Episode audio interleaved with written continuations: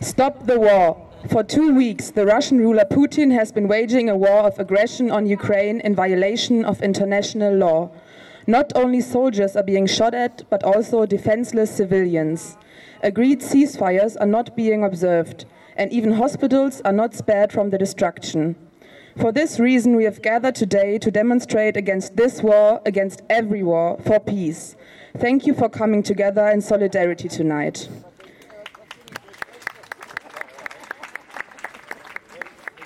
This is not our war. The working class in Ukraine, Russia, or anywhere else in the world has no interest in the killings, nor do these people benefit from them.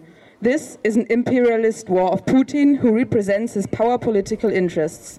Those responsible for this and every war sit protected in their palaces and let people fight for them, even people who have no interest in the use of weapons.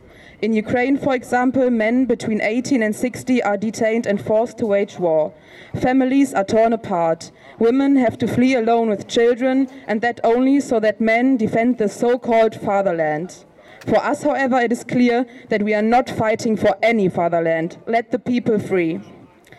But the view must also be directed at the Federal Republic of Germany. Also, the local government betrayed us on one's new keyword change of times. The governing parties have always spent too little money on system relevant work and infrastructure, for example, in social services, care, and effective climate protection. Instead, the government is spending an additional 100 billion overnight on German weapons and the German military. The defense budget of the Federal Republic of Germany in 2021 was already just under 50 billion euros. This is unacceptable and stems from an armament logic that will help no one. We need neither more weapons nor more military. For this reason, we demand a stop to the rearmament propaganda and the use of the money raised for meaningful things. We have to get into a diplomatic disarmament spiral worldwide and push for peaceful coexistence. The current situation shows us once more that we need le less nationalism and more peace movement. Therefore, we stand in solidarity with all peace movements worldwide and especially with anti war movements in Ukraine and Russia.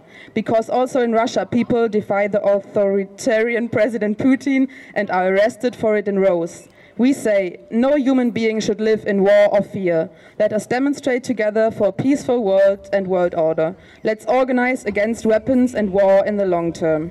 Thank you.